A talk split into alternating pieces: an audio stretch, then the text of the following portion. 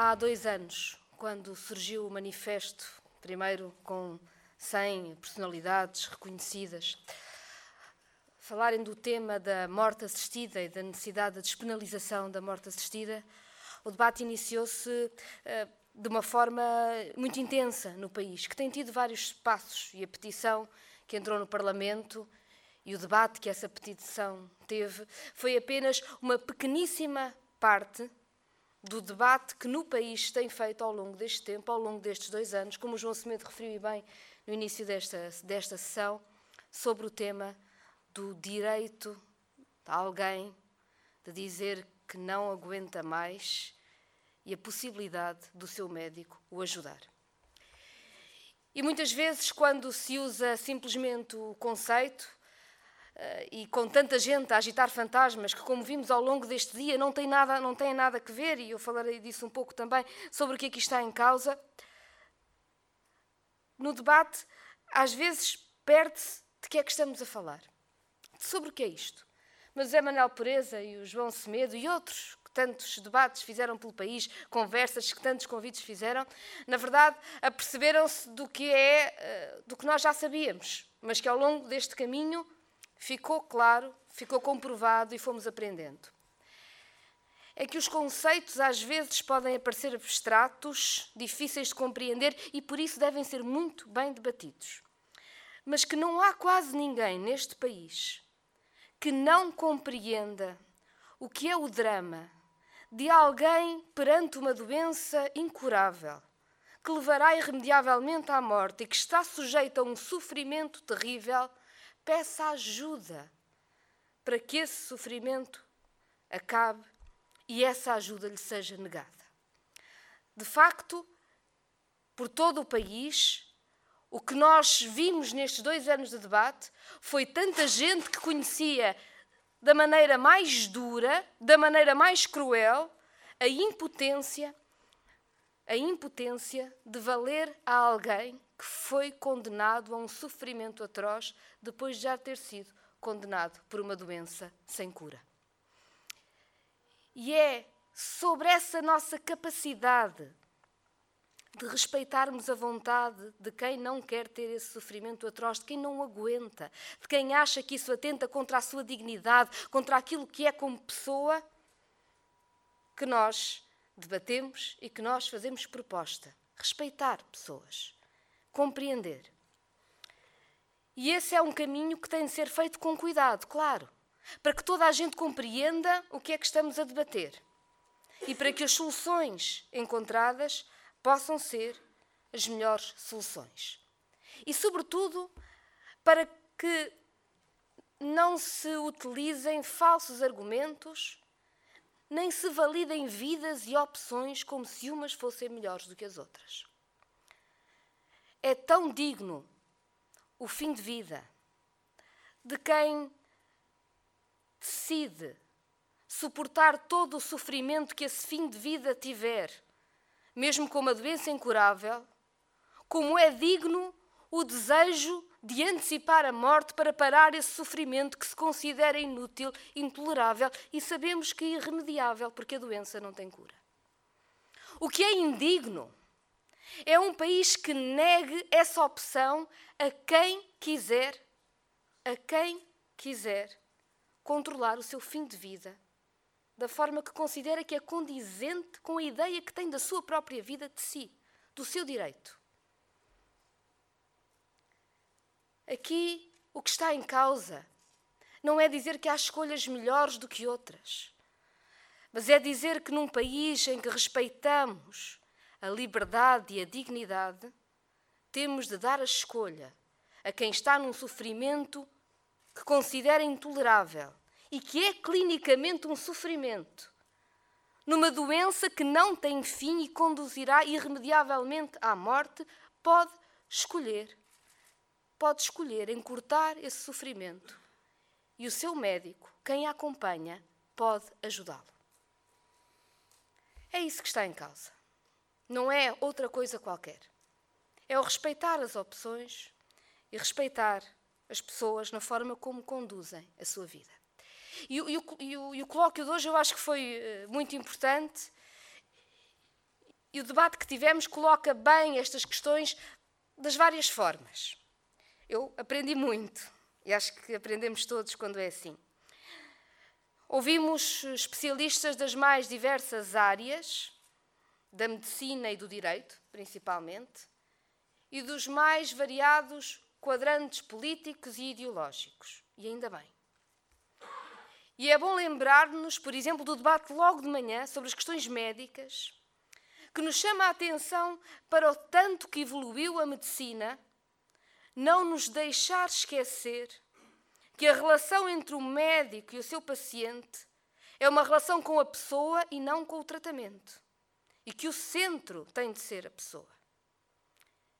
E que quando se evoluiu tanto e tecnicamente é possível fazer coisas tão espantosas que prolongam tanto a vida, não nos esqueçamos também que pode haver um momento em que alguém, sabendo que tem uma doença incurável, já não aguenta mais o sofrimento e, portanto, tudo a que foi sujeito para prolongar já é demais e quer antecipar o momento da sua morte para não continuar no sofrimento e quer fazê-lo porque tem noção da sua escolha, do que está a escolher e quer o auxílio do seu médico.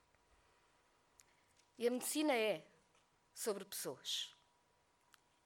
E tratar a pessoa é o que está no centro.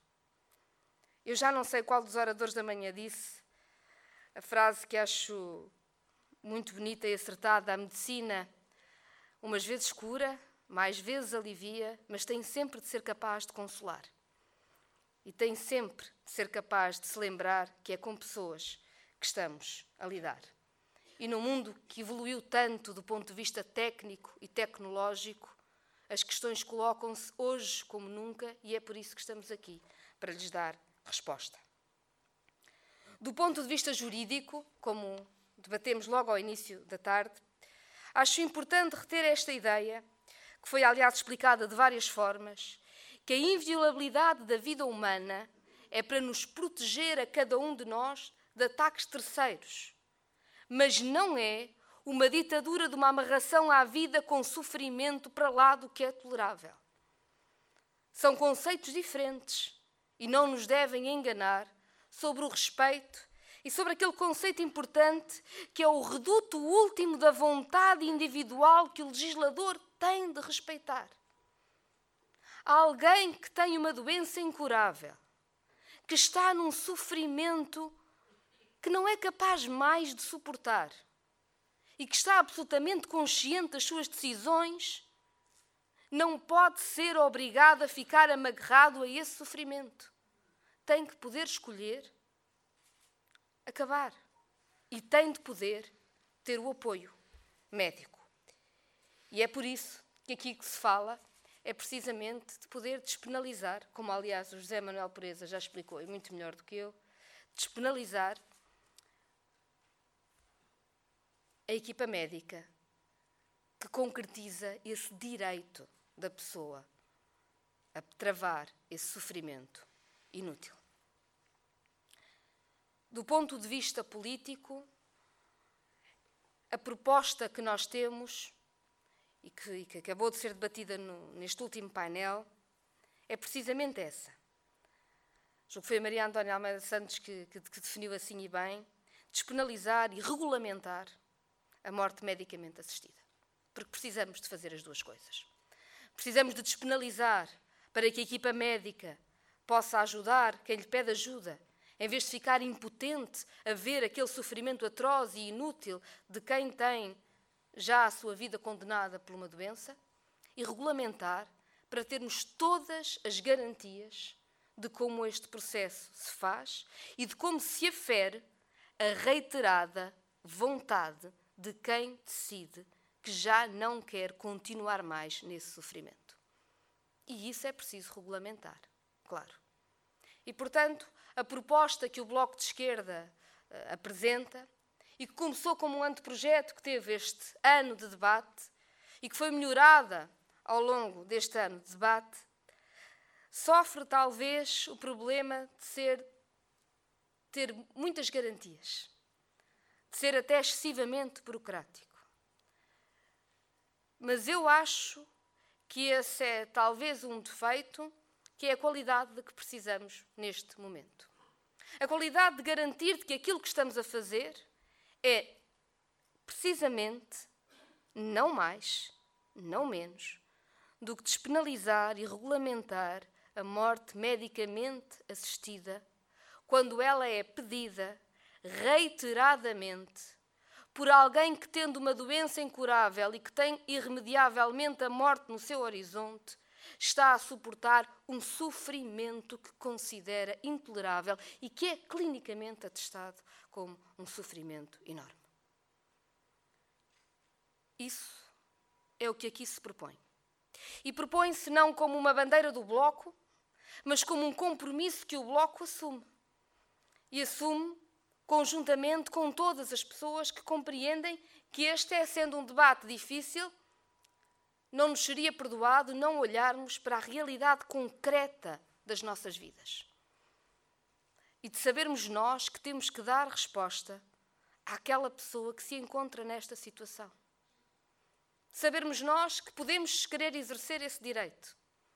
E sabermos nós que a empatia, a capacidade de empatia, é o que faz também um país mais decente. A proposta do Bloco de Esquerda, o projeto de lei, vai entrar agora no Parlamento. Vai seguir o seu rumo de debate e é bom que possamos debater cada ponto afincadamente, com mais propostas se existirem e corrigindo, chegando a consensos que sejam alargados sobre todos estes pontos. Porque é assim que podemos avançar da melhor forma e da forma mais segura mas sem fantasmas, sem confundir o que não deve ser confundido.